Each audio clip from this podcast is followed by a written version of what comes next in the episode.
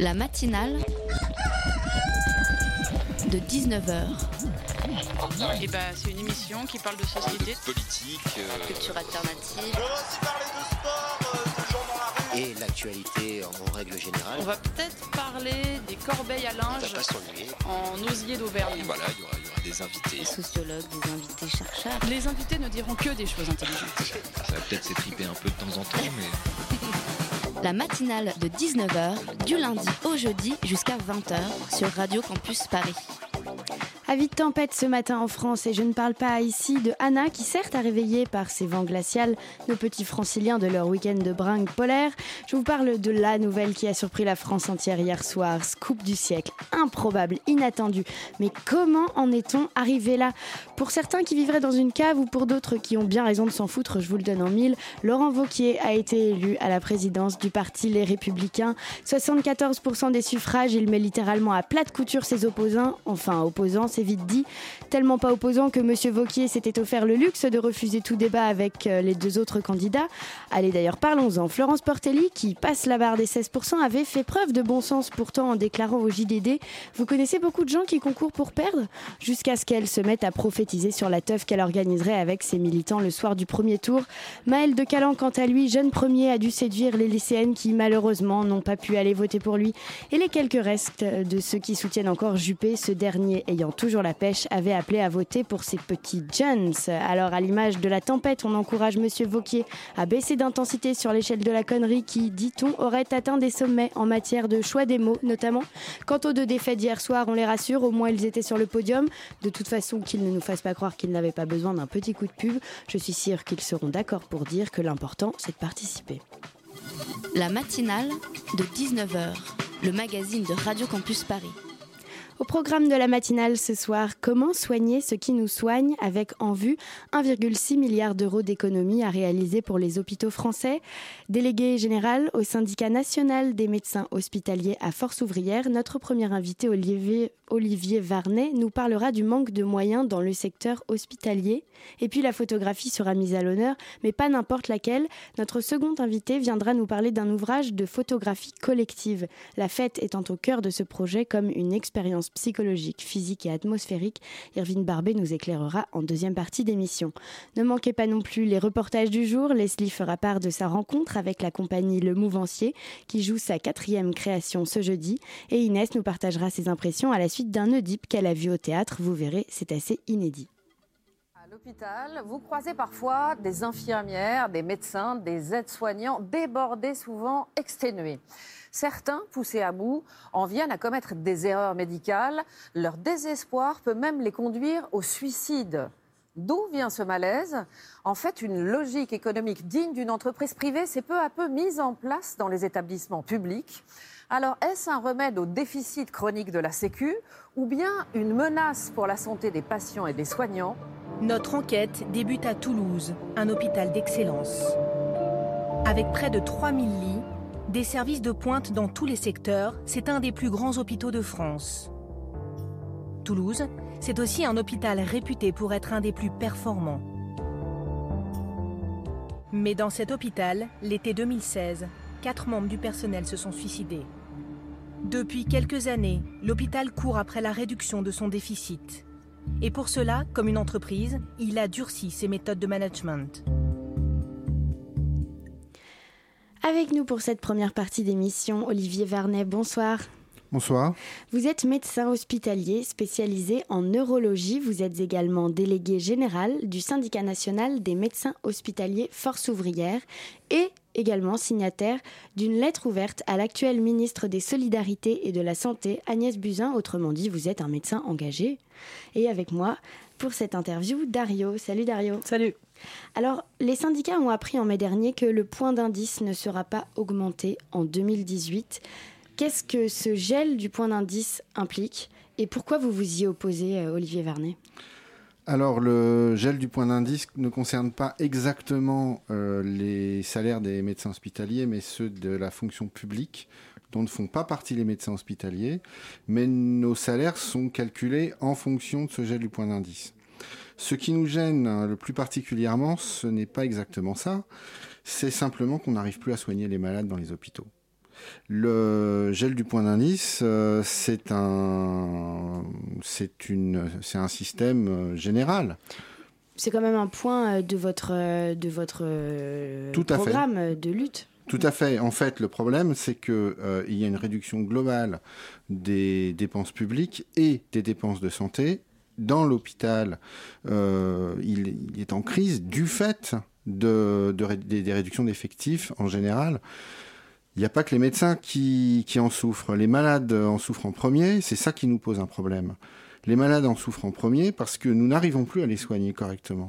Et pour pallier à ce manque d'argent, on a constaté des changements dans la manière de les soigner, euh, qui par la même occasion creusent le déficit de la sécurité sociale. Il y a des actes qui sont pratiqués en plus grand nombre qu'il ne le faudrait, afin de facturer davantage. C'est un peu le servant qui se mord la queue. Comment on fait pour sortir de ce cercle vicieux, selon vous? Euh, il n'y a pas vraiment d'acte qui creuse le déficit de la Sécu, tout simplement parce qu'il y a une enveloppe fermée qui s'appelle l'ONDAM, l'obje- l'Objectif national des dépenses d'assurance maladie. Et cette ONDAM euh, est fermée, c'est une enveloppe fermée. Parce que moi, j'ai l'exemple euh, dans le JDD du 21 novembre que euh, il, il a été constaté qu'il y avait, par exemple, pour euh, des patientes atteintes de cancer du sein, des prescriptions à 25 séances de radiothérapie, alors que 15, avec une, 15 séances avec une dose plus forte seraient euh, équivalentes en termes de traitement. Tout à fait, en fait, c'est cette ONDAM met les soignants en concurrence. Et donc, il faut se partager le gâteau. Et donc, on fait les actes les plus rentables. Euh, si une séance est plus rentable que euh, une petite séance est plus rentable qu'une grosse, eh ben on en fait plusieurs petites. Plus rentable pour les hôpitaux, mais est-ce que c'est vraiment pas, ça n'affecte pas la, la sécurité sociale? Ben non, puisque euh, de toute façon, euh, il y a une enveloppe fermée. Euh, Est-ce que le manque de moyens en France met à risque la vie des patients? Oui, objectivement oui. D'accord. Et euh, quelles sont les principales coupes problématiques en fait? En fait, euh, les délais d'attente aux urgences. Les délais d'attente aux urgences ont montré, euh, on a montré qu'il y avait euh, une augmentation de la mortalité euh, globale euh, et de la morbidité du fait des délais d'attente. Premièrement. Deuxièmement, C'est-à-dire qu'il y a des, des- des gens qui peuvent décéder en attendant aux urgences? Il y en a eu, oui. Et ça, c'est en augmentation? Je ne peux pas vous dire exactement s'il y a une augmentation. Par contre, il y a une augmentation du délai et des passages, du nombre de passages aux urgences. Mhm. La deuxième chose, c'est la densité de personnel paramédical dans les services. Ça aussi, on a démontré récemment que moins il y avait d'infirmières dans les services, plus il y avait de morts. On ne peut pas dire lesquelles, parce qu'on ne peut pas dire qu'un tel est mort parce qu'il n'y avait pas assez d'infirmières. Mais dedans, il y en a. Et nous, on se bat justement parce qu'on court à droite, à gauche pour éviter ça. Euh, quand on fait à la fois secrétaire, euh, brancardier euh, et médecin, c'est sûr qu'à un moment donné, notre travail de médecin, il, s'en ressent. Dans la, dans la réforme que- qui est proposée, euh, on nous parle de chirurgie ambulatoire. Donc déjà, qu'est-ce que c'est? Et pourquoi vouloir faire en sorte qu'elle soit plus utilisée dans un futur proche? La chirurgie ambulatoire, c'est euh, un mot qui veut dire fermeture de lit. C'est simple. euh, quand on vous dit chirurgie ambulatoire dans un hôpital, il faut comprendre que euh, y a un plan de fermeture de lit de chirurgie et on dit aux chirurgiens débrouillez-vous, vous allez faire euh, de, la, chi- euh, de, la, chirurgie ambulatoire. Mais les moyens qui, qui devraient être donnés pour faire de la chirurgie ambulatoire ne sont pas donnés. Et donc, les chirurgiens se retrouvent avec des lits en moins et pas plus d'infirmières pour faire de la chirurgie ambulatoire. C'est ce qui se passe dans mon hôpital. Et euh, après, quand ils se retrouvent dans ces situations, qu'est-ce qu'ils développent comme, euh, technique de survie, entre guillemets? Eh ben, on voit les malades plus vite, euh, on les fait tourner plus vite. Il y a des dangers, il y a des réels dangers. Alors évidemment, nous, quand on est au lit du malade, on ne dit pas, parce que notre rôle aussi comme médecin, c'est deux tiers de notre travail en consultation, c'est de les rassurer. Ce que je dis, c'est pas rassurant, je sais bien. Mais c'est pour ça d'ailleurs qu'il y a beaucoup de médecins qui hésitent à, à, à faire tout ce qu'on, à dire tout ce qu'on dit, à s'exprimer. Mais à un moment donné, euh, c'est plus possible. hein. Bah, ça, doit être, euh, ça doit être toute une organisation qui se chamboule. Alors justement, le 18 septembre dernier, dans votre lettre ouverte adressée à Agnès Buzyn, euh, je rappelle ministre des Solidarités et de la Santé, vous écrivez que les établissements doivent retrouver une organisation en service par spécialité et non par pôle. Est-ce que vous pouvez nous expliquer à peu près euh, pourquoi? Les pôles sont des organisations administratives pour gérer un budget. Le chef de pôle, il est là pour gérer un effectif euh, de personnel. Euh, il, est souvent, euh, il y a souvent plusieurs spécialités différentes dans un, dans un pôle Mhm. et il ne connaît pas forcément bien les spécificités de sa spécialité et il doit décider des budgets sur des spécialités qu'il ne connaît pas bien. D'où les dysfonctionnements et des conflits d'intérêts souvent. Comment concilier économie et prise en charge du, pa- du patient aujourd'hui? Ne peut-on pas parler de client vu de la politique que mène Emmanuel Macron? Comment concilier économie et prise en charge des Bah, malades? Parce que du coup, euh, là, ce que vous disiez, c'est qu'il y a un réel, euh, Besoin il y a un réel euh, conflit d'intérêts entre des Ah gens oui. qui gèrent économiquement des, des choses, qui- c'est quand même la santé des gens. Enfin, Il y a un vrai conflit d'intérêts et il n'y a pas de conciliation possible, à mon avis. Il n'y a plus possible. Euh, alors, il y en a, effectivement, il y en a qui disent on peut faire. Moi, je vais vous citer euh, une lettre qui a été euh, envoyée le 4 décembre par la collégiale des chefs de pôle de l'APHP. C'est pas des révolutionnaires, hein, ceux-là. Ce sont des gens qui ont été nommés par le directeur général de l'APHP, de- APHP, à- oui. Assistance publique hôpitaux de Paris, pour gérer les pôles.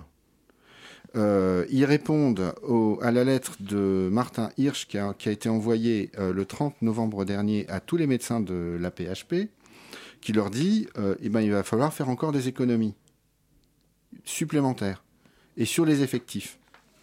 Donc la CME, la commission médicale d'établissement, qui, est une, commission où il y a les patrons qui sont élus et il y, a aussi des praticiens hospitaliers, a voté contre le budget en disant ceci. La commission médicale d'établissement de la PHP constate que les contraintes budgétaires imposées depuis 10 ans se fait encore plus pesantes. Les exercices de nos tutelles amènent à nous demander de réaliser 760 757 millions d'euros d'efficience en 5 ans, dont 144 sur les effectifs de personnel. Même si les perspectives d'investissement considérées comme insuffisantes restent préservées au prix de l'accroissement de l'endettement, les dotations ou les missions d'intérêt général et des activités de référence sont réduites de 20 millions. L'APHP remplit sans faillir ses missions de soins de proximité auprès de tous. La réduction des effectifs soignants rend irréaliste l'objectif d'un accroissement permanent de l'effectif et dégrade la qualité de vie au travail. Tout cela fait courir un risque réel pour la sécurité et la qualité des soins dont nous sommes garants. C'est ça que disent les, les, les, et les- le- c'est ce que disent les médecins représentants de la CME. Et les chefs de pôle, qui sont pas non plus jolis, ils Mm. disent nous sommes prêts à engager des concertations sur des restructurations reposant sur un projet médical de façon à recréer un dynamisme au sein des communautés médicales. Mais nous sommes conscients des difficultés budgétaires et de la remise en, euh, nécessaire au niveau des finances Mhm. publiques, mais refusons de participer à une stratégie qui n'intègre pas une réflexion comprenant les critères objectifs portant sur l'ensemble du fonctionnement de notre situation. Ils refusent. Ils Oui, il y a un réel, euh, en fait, on se rend pas compte, mais euh, il y a un réel danger pour les équipes médicales et la santé de, de ceux qui nous soignent. Alors, on se retrouve dans un instant Mais pour aussi pour les à- patients. Oui, oui, oui, tout à fait, mais on, on- on y reviendra. Mais on se retrouve dans un instant pour une petite pause musicale qu'on a dénichée dans les méandres psychologiques et musicaux de la série Dark. À tout de suite. La matinale de 19h, du lundi au jeudi jusqu'à 20h sur Radio Campus Paris.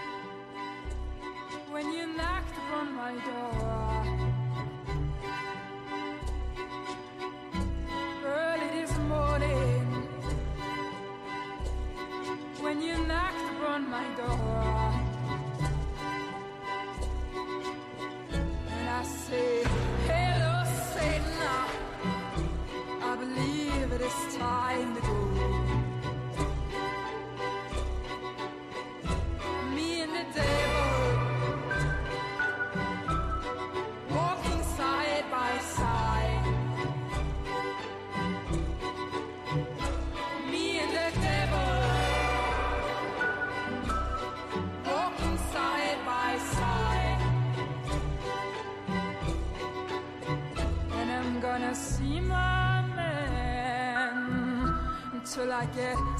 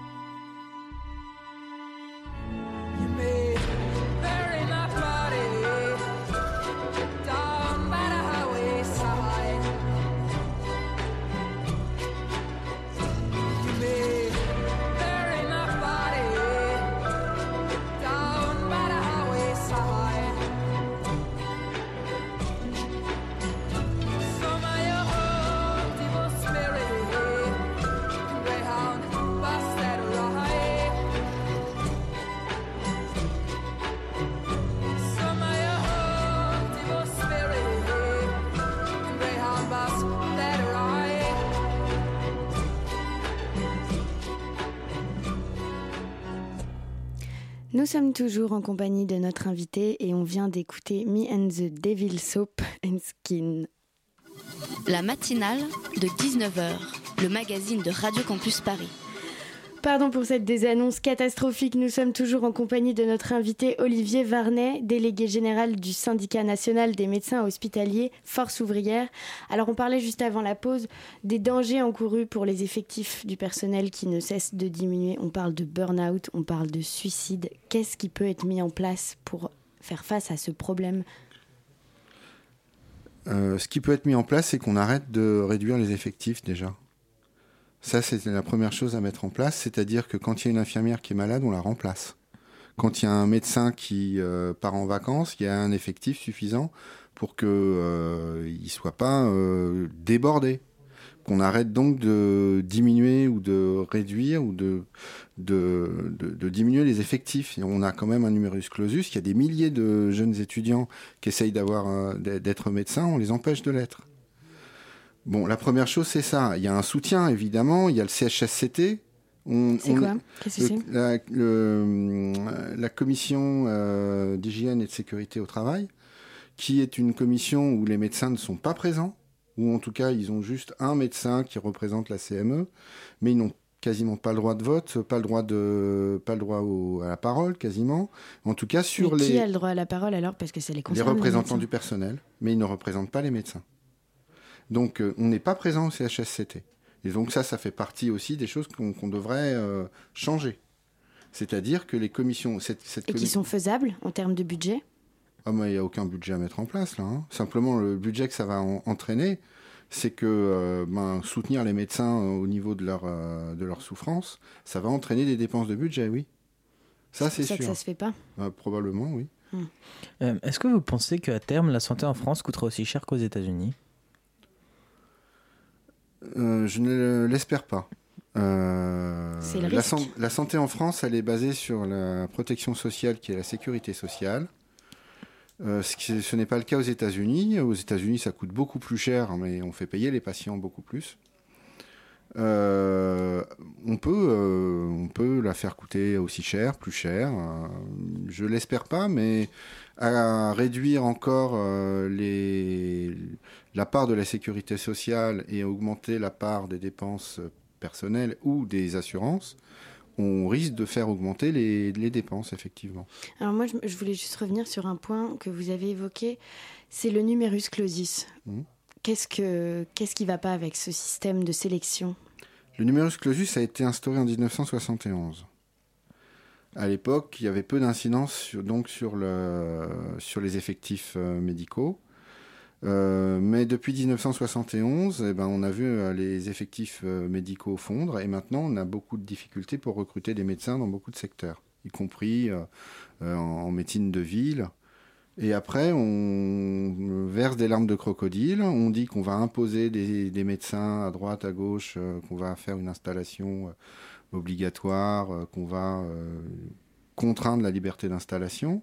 Et on ferme des services sous prétexte qu'il n'y a pas assez de médecins. Mm. D'un côté, on, on dit Oh, vous comprenez, il n'y a pas assez de médecins, on ferme des services. De l'autre, il y a des tas d'étudiants qui aimeraient bien être euh, euh, médecins et, qu'on en- et qui sont pas mauvais. Hein. Bah oui, mais parce que c'est ça l'argument de ceux qui veulent conserver le numerus clausus, c'est qu'en fait, euh, il y en a qui veulent pas euh, des médecins moins bons, même plus. Mais le numerus clausus n'a jamais sélectionné les meilleurs. Alors, ça sert à quoi? il sélectionne, il, sé- il- enfin, il sélectionne les meilleurs, mais il ne sélectionne pas tous les bons. Il sélectionne un nombre, il sélectionne pas un niveau. On peut, euh, c'est le terme du, du numerus clausus. C'est les, donc euh, il suffit d'avoir euh, un, un examen correct et des, et des facultés suffisamment fournies en enseignant également. Mm. Ah oui, l'enseignement, c'est aussi un problème. Tout à fait, mais si on réduit aussi le nombre de- d'enseignants, on n'aura pas assez d'enseignants. Est-ce que certaines spécialités sont plus touchées que d'autres dans les hôpitaux? Oui. Euh, la psychiatrie, euh, l'anesthésie réa. L'anesthésie réanimation, Oui. c'est un des Oui. services où il y a des déficits de personnel? Oui, C'est hyper inquiétant ça. oui, oui. Mais c'est catastrophique. euh, Ça, vous dites ça comme ça. Oui, oui, il y a ça. Écoutez, euh, dans euh, mon hôpital, par exemple, on a des problèmes de recrutement en réanimation. Et donc, euh, moi, j'ai des collègues qui sont réanimateurs qui font beaucoup trop de gardes. Et eux aussi, ils sont pas en état de. Non, mais c'est oui, c'est ben, c'est- la catastrophe. Et Mais du c'est ce coup, qu'on dit. psychiatrie. Mais c'est ce qu'on dit. Ouais, ouais, ouais, ouais, tout à fait. Du coup, il y a psychiatrie, réa, anesthésie. Anesthésie, réanimation, mais aussi pour endormir les malades pour les opérer, c'est compliqué euh, pour certains hôpitaux. Mais euh, ça dépend des régions, ça dépend euh, de la taille du service. S'il y a un seul médecin, un seul poste pour énormément de malades, le poste ne sera pas pourvu. S'il y a des services qui sont plutôt bien dotés en médecins, avec une activité qui tourne bien, ben, ce service n'aura pas de difficulté pour recruter le peu de médecins qu'il y a. Et c'est. euh, vous dites le poste sera pas pourvu s'il y a trop de malades. C'est parce que on veut, les médecins veulent pas aller sur ce poste ou on les accepte pas parce qu'en fait c'est foutu et on baisse les bras? Ou non, c'est les médecins? Non, non, non, les médecins voudront pas. Mais comment on- il f- Mais ils peuvent pas. Ils peuvent pas assurer euh, euh, une, une- charge de travail où il y aura. ils vont être obligés de laisser, laisser des malades pour certains. Et comment on pourrait euh, considérer euh, le système qui consisterait à euh, les obliger à aller sur ces postes, par exemple? Et on peut pas. On ne doit pas. Ah, et pourquoi? Parce que ça. Mais parce que c'est simple. euh, si vous obligez un médecin à aller sur un, un poste, euh, qu'est-ce qu'il va faire? Il va partir de l'hôpital. Il va s'installer en ville. Il va faire payer les malades. Et ceux qui pourront venir seront ceux qui pourront payer. Et une fois que euh, ça sera euh, qu'il aura fait son quota, il dira je ferme. Comment on, peut faire, comment on peut faire pour rendre le système public alors plus attractif? Bah, déjà mettre suffisamment de postes là où il y a plusieurs, beaucoup de malades. Suffisamment de postes et ouvrir le numerus clausus et ouvrir le nombre de médecins. Et euh, pourquoi est-ce que selon vous, on s'entête à garder le numerus clausus aujourd'hui? Pour réduire l'offre de soins et pouvoir faciliter les restructurations hospitalières. C'est selon moi. C'est-à-dire? C'est-à-dire que on- ce que je disais tout à l'heure, on Mhm. pleure des larmes de crocodile en disant vous comprenez, on trouve pas des médecins, on est obligé de fermer. Les maternités, euh, on n'a pas, on fait des, si vous voulez, des, des recommandations de sécurité. Et à- à- après, on utilise ces recommandations en disant ben voilà, il faut tant de médecins pour euh, euh, cette activité-là. On les a pas, on ferme. Mhm. Et euh, est-ce que vous avez subi des pressions de la part de votre directeur d'hôpital ou de collègues depuis que vous êtes engagé dans ce combat? Absolument pas. Et ils vous soutiennent ou ils sont plutôt réticents? De qui vous parlez? Vos collègues Les collègues, ils me soutiennent. Parce que vous parliez tout à l'heure de médecins qui euh, n'osaient pas euh, s'exprimer. Oui. Pourquoi? Ben, euh, en fait, euh, pour plusieurs raisons. Euh, Il y en a qui, euh, ont, qui pensent qu'ils peuvent avoir une perspective de carrière qui pourrait être euh, euh, altérés, on dira, par, euh, par un- le, simple fait de signer quoi que ce soit. Il y en a d'autres qui sont totalement découragés et qui disent c'est plus la peine, c'est trop tard, c'est mort. Euh, Il y en a d'autres qui pensent que ça sert à rien, oui, effectivement, ce qu'on- fait. Et le fait de dénoncer cette situation. Non, non, il n'y en a aucun. Aucun ne pense que tout va bien. Ils sont tous d'accord pour dire que ça va pas, quoi. Tout à fait. Eh ben, euh, moi, je me demandais, la lettre que vous avez rédigée euh, à Agnès Buzyn, est-ce qu'elle vous a répondu? Alors, nous l'avons envoyé le 18 septembre. Elle nous a répondu le 8 septembre. Et qu'est-ce qu'elle Dix jours avant.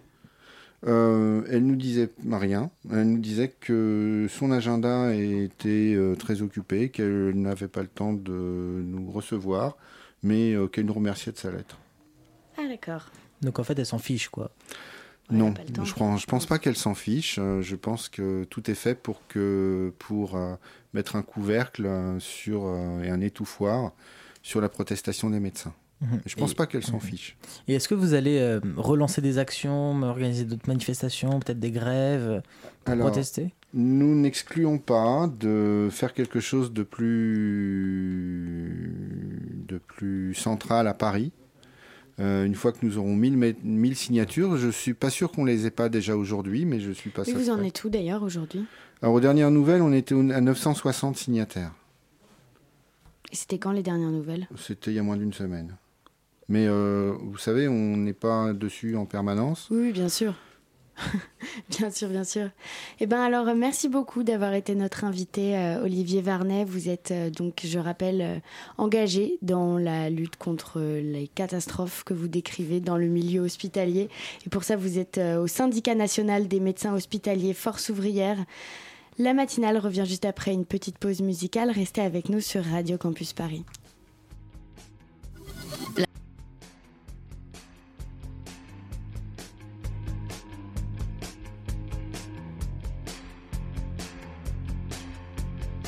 J'y pense tout le temps. Et pour que ça passe, ça passe. Je m'automédique, j'avale, j'avale les extra merdiques. Ouais, ouais. Et je me dis que ça va.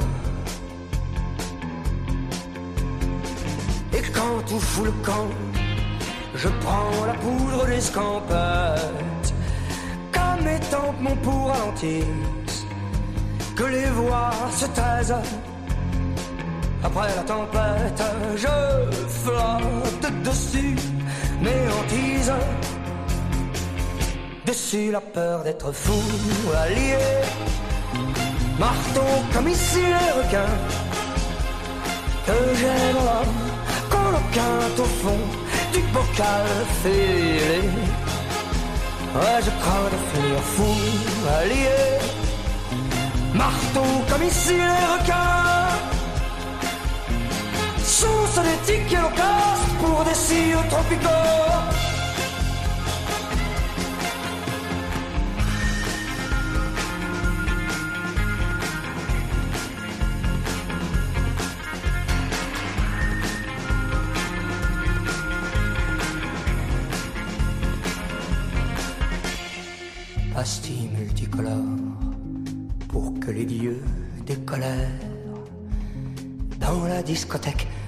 Palmiers colères, crocodile Lacoste.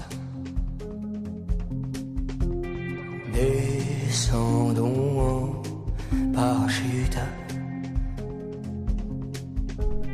dans cet infini paradis. La pensée à ces terres, pas vu des radars satellitaires. Cette île est-elle ici réelle, abandonnée Ou bien dans ma tête, un récif peuplé de sirènes qui disent que je suis fou allié, marteau comme ici les requins que j'ai dans la coloquinte un tout petit grain de café. Elles disent que je suis fou, allié. Marteau comme ici les requins. Chance des tickets locaux pour des cires tropicaux?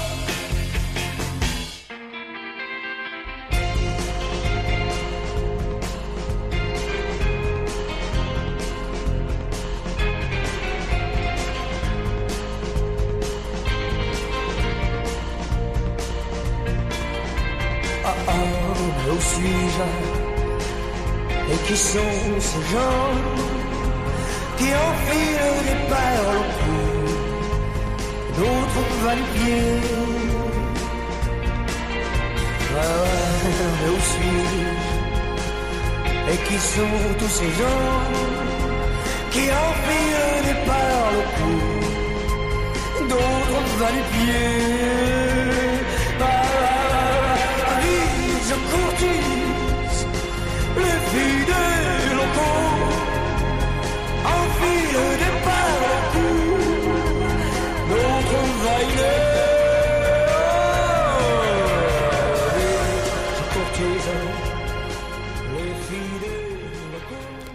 vient tout juste de s'écouter Fou de Feu Chatterton. Bienvenue à ceux qui nous rejoindraient sur le 93.9. La matinale de 19h, le magazine de Radio Campus Paris. Culture maintenant sur Radio Campus Paris, on aime parler des jeunes artistes qui se produisent sur les scènes parisiennes et ce soir on part à la rencontre de la compagnie Le Mouvancier avec Prince Borgne qui présente sa quatrième création au théâtre de Ménilmontant ce jeudi à 21h. Ça s'appelle El que Sogno, en français celui qui rêva. On écoute.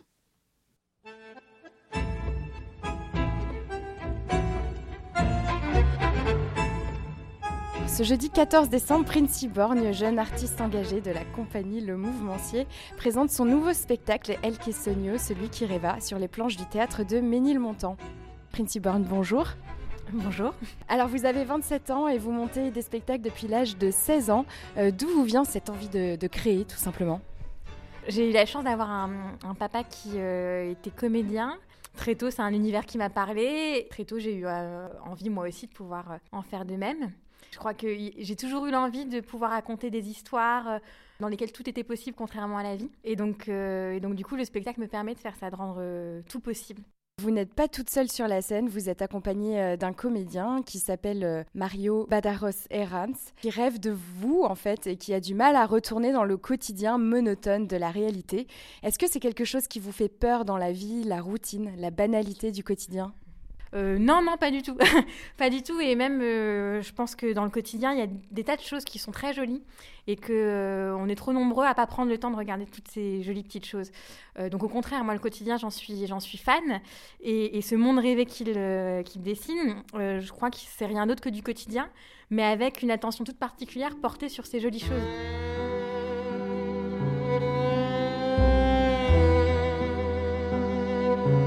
Il rêve pas de moi. Et, et, je sais même pas s'il rêve, mais en tout cas, à un moment donné, on le retrouve au début du spectacle dans un monde qui lui est complètement insupportable parce que trop gris, trop morose, trop monotone. Et à un moment donné, euh, il est attrapé par une image qui lui vient grâce à un mot qu'il qu prononce. Et euh, cette image va lui permettre euh, de s'enfoncer dans un monde imaginaire qu'on va le voir reconstituer sur, durant toute la pièce. Et il se trouve que je fais partie de ce monde imaginaire. On comprend aussi qu'il y a une touche d'espagnol dans l'histoire. On parle de danse-théâtre, de mélange de danse contemporaine et de tango argentin. Est-ce qu'on peut en savoir plus sur vos sources d'inspiration pour en arriver là? Très jeune, j'ai entendu du piazzolla euh, et euh, très jeune, moi, je me suis sentie habitée par, euh, par cette musique-là et, et, elle, m'a, elle a suscité plein d'images dans ma tête que je continue à mettre en scène. Puis il y a aussi évidemment le séjour de quelques années que j'ai pu faire à Madrid, qui m'a, je pense, beaucoup influencé. Euh, je crois que dans ce spectacle, on retrouve beaucoup euh, euh, des ambiances que j'ai pu apprécier dans la ville.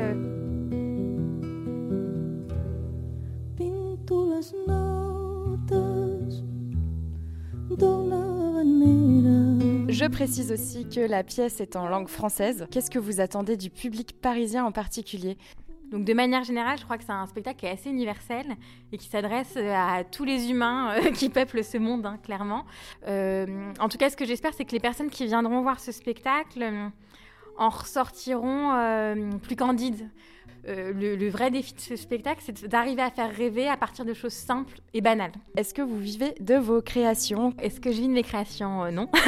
non, c'est un, un spectacle à zéro budget. Donc, moi, à côté, j'ai un autre travail. Hum, Je suis consultante en politique euh, publique. Euh, Même si j'adore mon autre travail, c'est vrai que euh, moi, j'aimerais bien euh, pouvoir euh, faire vivre encore après ce spectacle, euh, parce, que, parce que pour le coup, euh, ce serait une manière de récompenser évidemment euh, l'énergie que j'ai pu y investir, mais aussi euh, euh, toutes ces personnes qui, euh, alors que j'avais aucun sou à leur donner, euh, ont choisi d'y croire avec moi et, d'accompagner ce projet. Comme c'était dur et que j'arrivais pas en vivre, plusieurs fois j'ai dit que j'allais arrêter. Mais, mais je crois que pour, pour moi, la création, en tout cas, c'est plus fort que moi.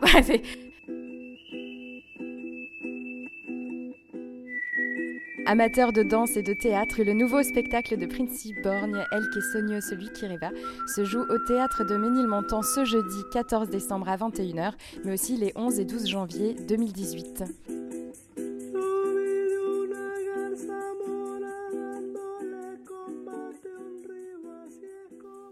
Merci Leslie pour ce reportage culturel. La matinale de 19h, le magazine de Radio Campus Paris. Du lundi au jeudi jusqu'à 20h. Et tout de suite, on accueille notre second invité, Irwin Barbé. Bonsoir. Bonsoir. Alors, vous êtes à l'origine d'un ouvrage de photographie collective intitulé Midriasis, qui présente le monde de la fête comme une expérience psychologique, physique et atmosphérique. C'est ça? Tout à fait. Alors, avec moi pour cette interview, Nina. Salut Nina. Bonsoir. Alors bon, je vais commencer tout de suite avec la question qui fâche, hein. comme ça c'est réglé. Vous défendez l'idée que la techno ou la house ne sont pas si individuelles que ça, pourtant beaucoup de gens pensent encore que c'est de la musique de drogués. Qu'est-ce que vous répondez à ceux qui se demandent en quoi c'est fédérateur en fait?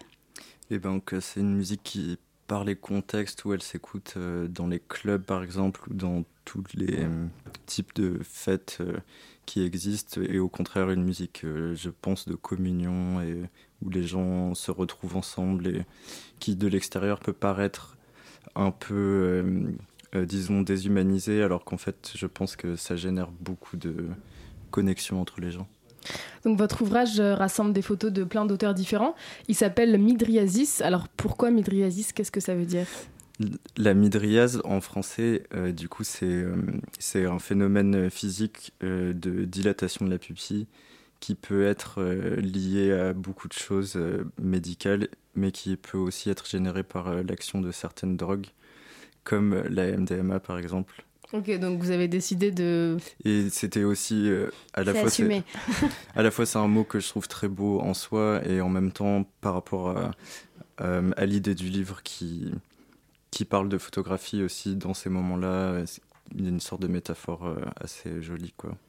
Là, en, en deux questions, on a déjà dit euh, trois fois le mot drogue. Est-ce qu'il y a des choses euh, dans votre ouvrage que vous avez décidé de ne pas montrer?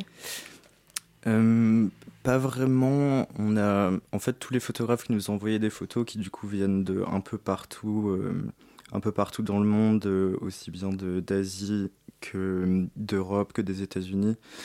Il y avait, il y avait vraiment un sentiment de confiance dans le sens où on est tous euh, impliqués dans cette scène-là et il n'y avait pas de m- méfiance du coup, comme si on avait été un gros média qui voulait parler de ces phénomènes comme ça a pu arriver et les montrer d'une façon un peu Déprécié ou... Ouais, ou un peu biaisé, en tout cas sensationnaliste.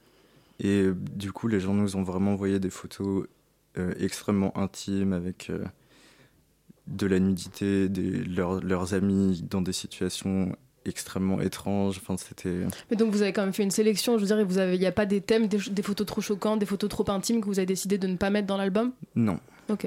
Non, non. On a vraiment essayé de justement trouver un équilibre entre euh, ces moments qui peuvent être euh, euh, soit violents, soit choquants vus de l'extérieur ou même de l'intérieur.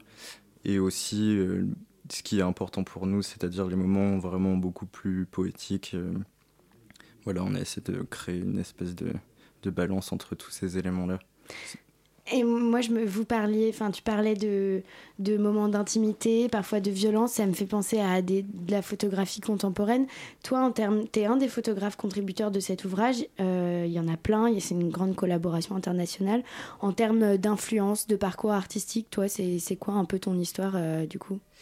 J'ai euh, j'ai commencé la photo très jeune Et, euh, et ensuite, j'ai été, aux Arts Déco à Paris, à l'école des Arts Déco. Et, euh, et du coup, j'ai un peu toujours euh, alterné entre, entre des images prises dans ce genre de contexte et un travail personnel qui est aussi beaucoup plus proche de la nature, disons. Et, euh, et, et par rapport aux autres photographes du livre, c'est vraiment euh, super variable aussi. Il y a aussi bien des gens qui sont complètement amateurs, qui ont juste ce, désir de faire des images pendant qu'ils font, pendant font la fête, et aussi des photographes qui ont, qui ont une vraie carrière à côté et qui font des photos de mode ou des photos euh, plus dans l'art contemporain. C'est vraiment extrêmement varié, quoi.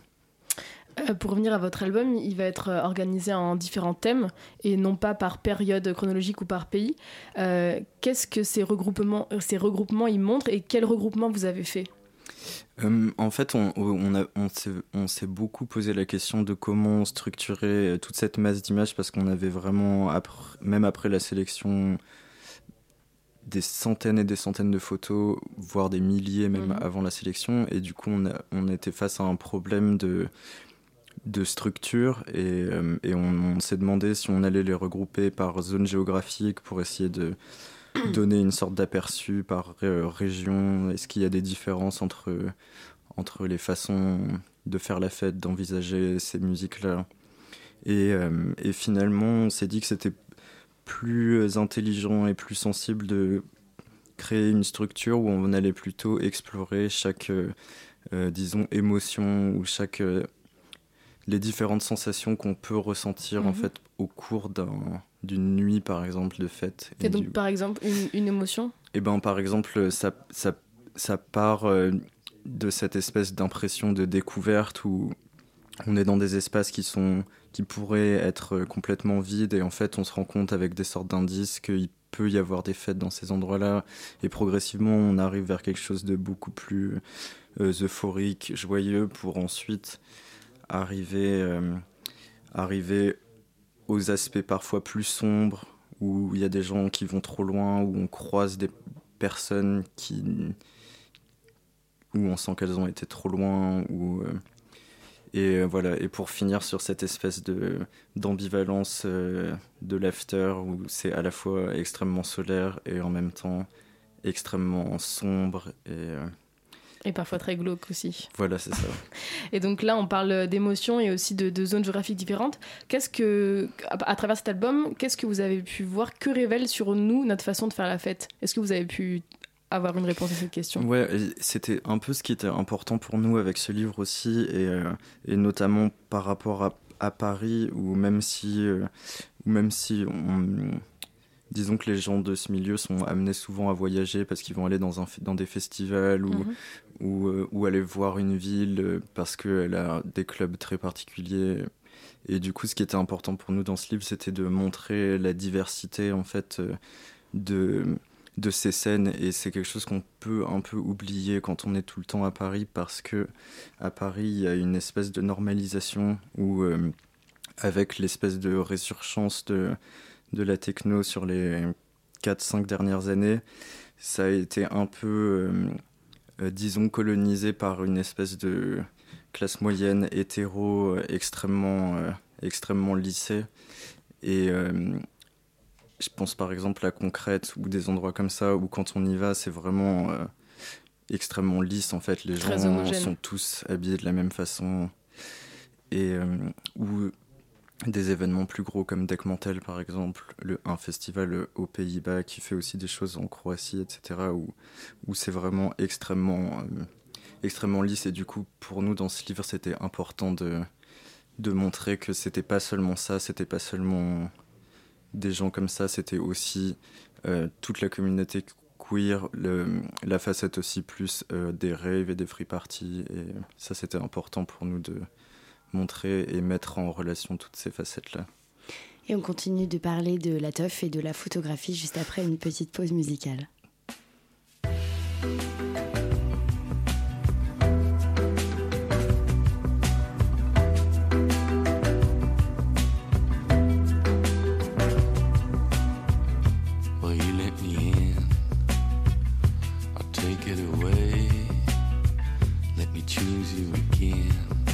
Tomorrow is a night away if love's looking down on all that we do. We're provocative, babe, me and you. Love a stranger until I see you again. Love's a stranger until I see you again. We want to know how far. To know how far that it can bend. They say it's naive how we're passing by, trying to look the entire world right in the eye. If angels decide what they let us be,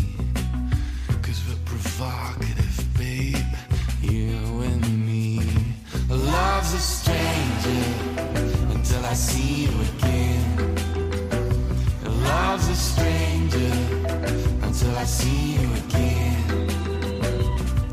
We want to know how far that it can bend. We just want to know how far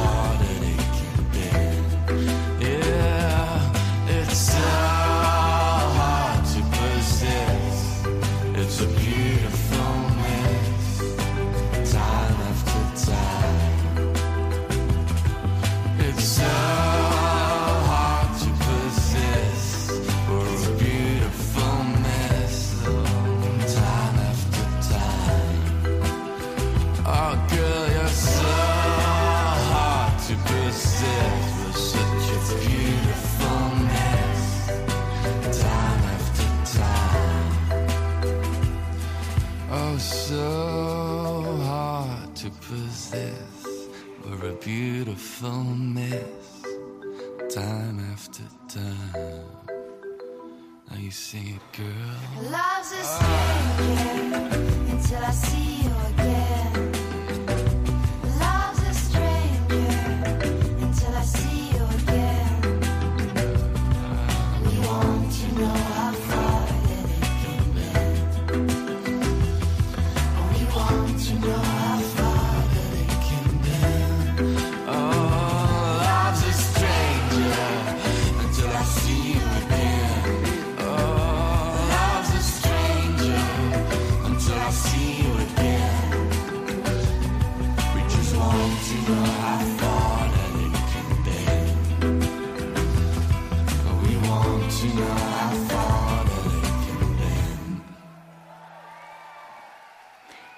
Juste d'écouter Love the Strangers de Warhouse.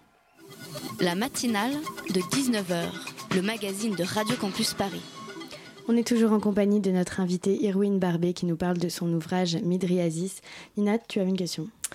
Euh, oui, alors dans votre livre, les photos sont pas divisées par région du monde, mais pourtant dans la présentation euh, du livre qu'on peut voir sur Ulule, euh, vous dites que vous entendez mettre en avant comment on fait la fête différemment selon nos caractéristiques socio-économiques et aussi selon notre région. Alors est-ce que dans la sélection de tes photos, tu as vu des, différences dans la manière de faire la fête se dessiner?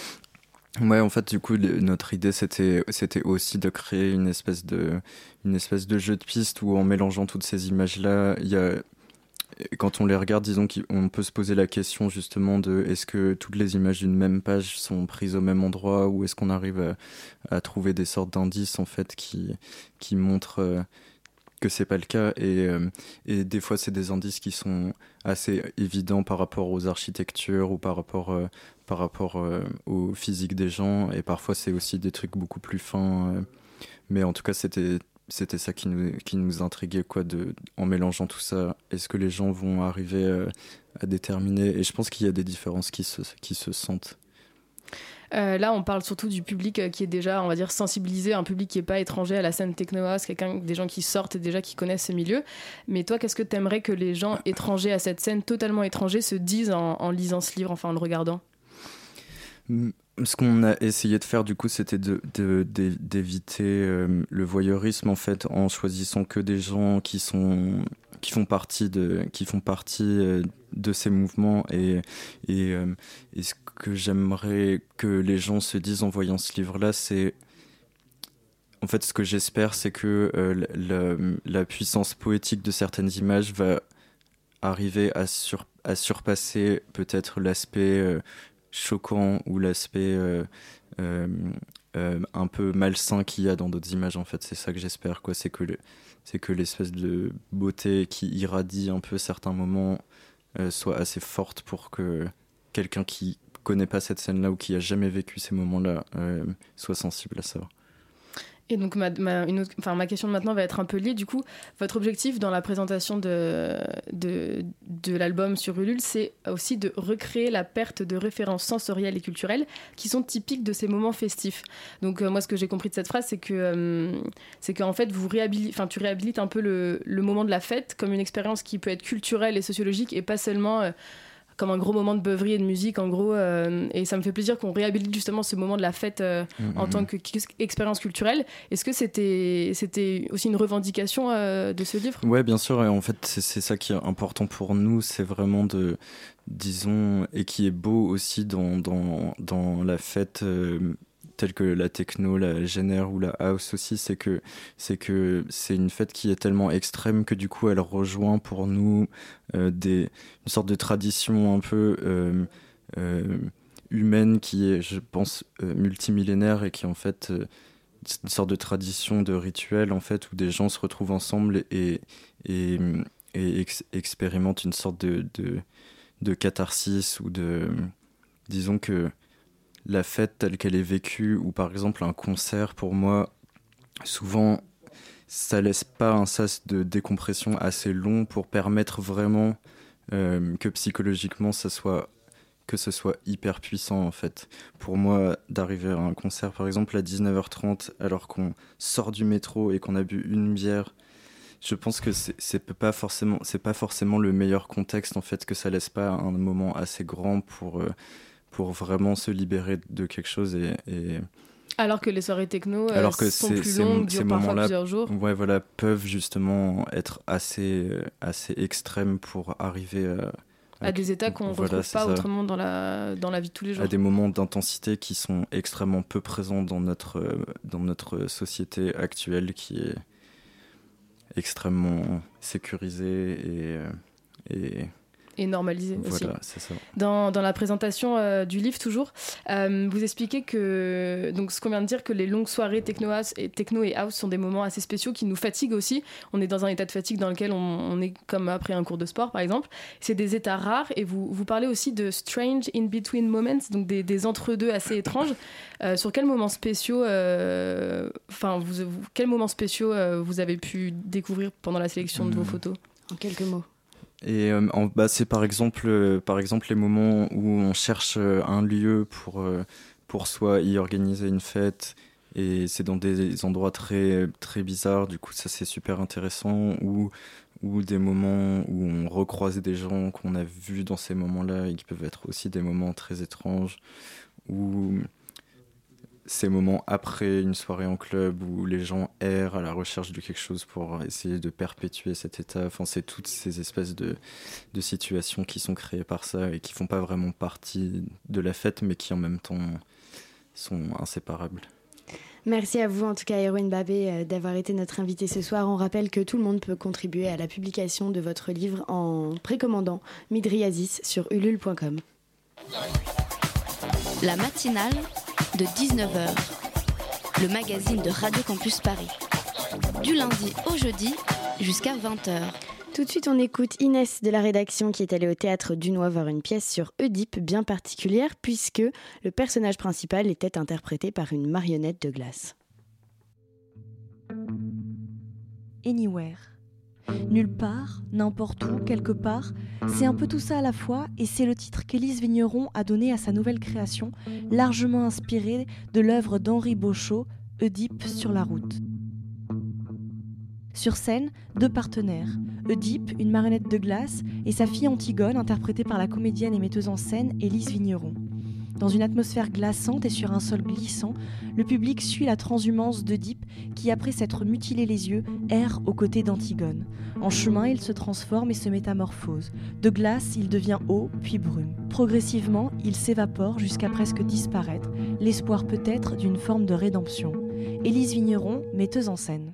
ça nous permettait d'exprimer Euh, concrètement, euh, et par la sensation, l'état de transformation au travers de la glace d'un personnage qui est fragile, qui est cassant, qui, a du mal aussi à bouger, jusqu'à un personnage qui va petit à petit retrouver ses, mou- ses mouvements, se liquifier, jusqu'à euh, disparaître dans la brume. Et comme la, la- la glace est moins opaque, ça devient un personnage, la lumière passe à travers, un personnage lumineux. Donc on est dans cette attention à cette matière qui est fragile, qui se transforme, et c'est ça qui donne le sens aussi au spectacle. En coulisses, on trouve quatre énormes congélateurs qui ronronnent. Ce sont les loges d'Oedipe. Après chaque représentation, Hélène Barrault s'affaire pour remouler et retailler une nouvelle marionnette de glace. Et ce n'est pas une mince affaire. 24 heures sont nécessaires afin de remettre Oedipe sur pied. Une véritable performance artistique, technique et scientifique. Hélène Barrault, marionnettiste. Alors euh, là, on a le, le corps donc, de la marionnette de glace qui est en plusieurs parties. Euh, donc il y a euh, le buste, euh, les mollets, les cuisses, la tête et les bras qui sont séparés. Et à l'intérieur de la glace, il y a déjà la structure articulaire. Donc maintenant, on nettoie les, pièces pour, pour les assouplir et redonner tout le mouvement souhaité. Et, et voilà, et on assemble tout ça pour, pour demain. L'eau, quand elle se glace, il y a une pression qui se forme. Et du coup, à chaque fois, quand même, le visage est un peu différent. Voilà, on est, c'est quand même une, ma- une marionnette complètement nouvelle à chaque fois, même si la base reste la même. La narration d'Anywhere est floue, comme le titre d'ailleurs. Oedipe ne parle pas, Antigone non plus. On lit des mots inscrits à l'encre de Chine, on entend des voix off, on écoute aussi le son exacerbé des gouttes qui perlent, le choc de la marionnette de glace sur le sol, ou encore les ardoises qui craquent. Et en bande-son, une musique signée Pascal Charrier, Sylvain Darifourc, Robin Finker, Julien Tamisier et Franck Lamiot. La musique, elle accompagne euh, la transformation euh, qui est là sur tout le spectacle de, de quelque chose de fragile qui va finalement euh, se transformer vers, vers de la légèreté.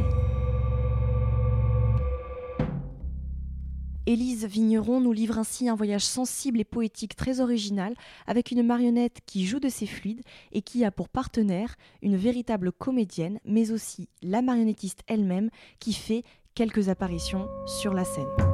Anywhere prend des vacances mais repart en tournée à Annecy fin mars 2018. D'ici là, vous pouvez retrouver les infos sur leur site www.l'entreouvert.com. Chers auditeurs, chères auditrices, la matinale de 19h, c'est fini pour aujourd'hui. Alors à demain. Merci à nos invités d'avoir été parmi nous. Merci à Dario et Nina à la co-interview. Merci à nos reporters du jour Inès et Leslie. N'oublions surtout pas de remercier PH, notre réalisateur, ainsi que Elsa à la rédaction et Nina à la coordination. Il ne me reste plus qu'à vous souhaiter une excellente soirée, mais seulement si vous restez avec nous sur le 93.9, car tout de suite, c'est l'heure de pièces détachées sur Radio Campus Paris.